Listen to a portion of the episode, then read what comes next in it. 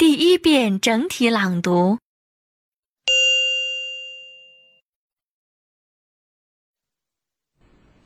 The iPhone and iPod manufacturer Apple is now reckoned to be worth $500 billion. Its market capitalization broke through the half a trillion dollar mark on the New York Stock Exchange early on Wednesday. Mark Gregory reports. The latest climb in Apple's stock market value came amid reports that it will unveil the next generation of iPad tablet computers next week.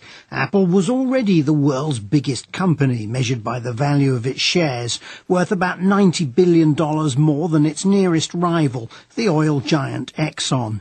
And now, following another surge in the share price, Apple has become only the sixth American corporation ever to have a market capitalization of above $500 billion.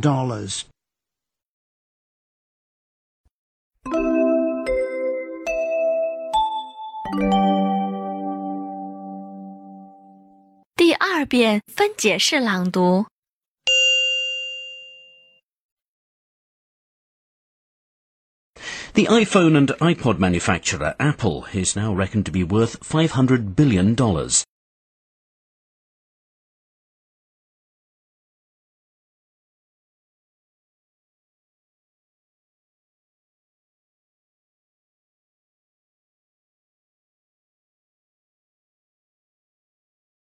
Its market capitalization broke through the half a trillion dollar mark on the New York Stock Exchange early on Wednesday.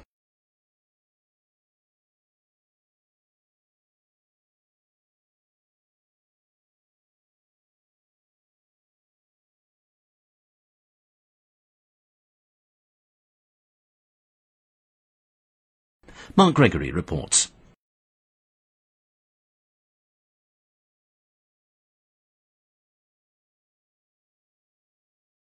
The latest climb in Apple's stock market value came amid reports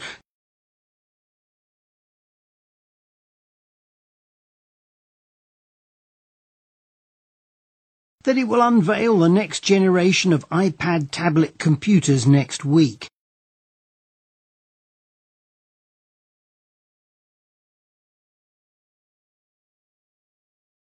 Apple was already the world's biggest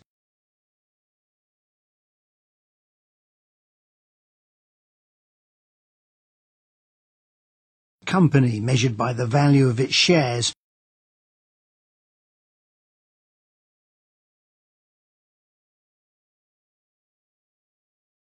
worth about $90 billion more than its nearest rival.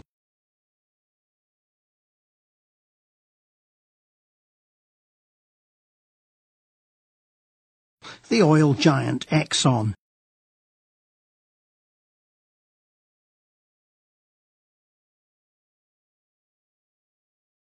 And now, following another surge in the share price,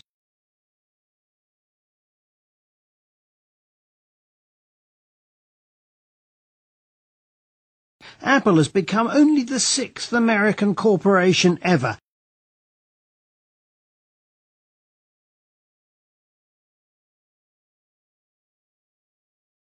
to have a market capitalization of above $500 billion. “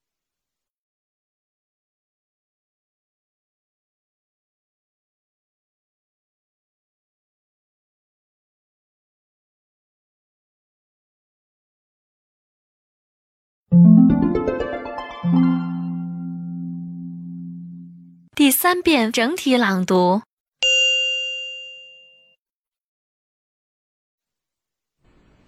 The iPhone and iPod manufacturer Apple is now reckoned to be worth $500 billion.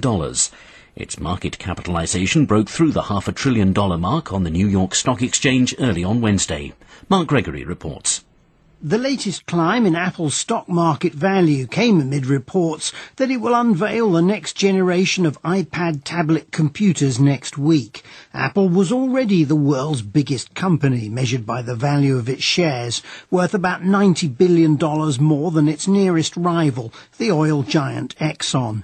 And now, following another surge in the share price, Apple has become only the sixth American corporation ever to have a market capitalization of above five hundred billion dollars.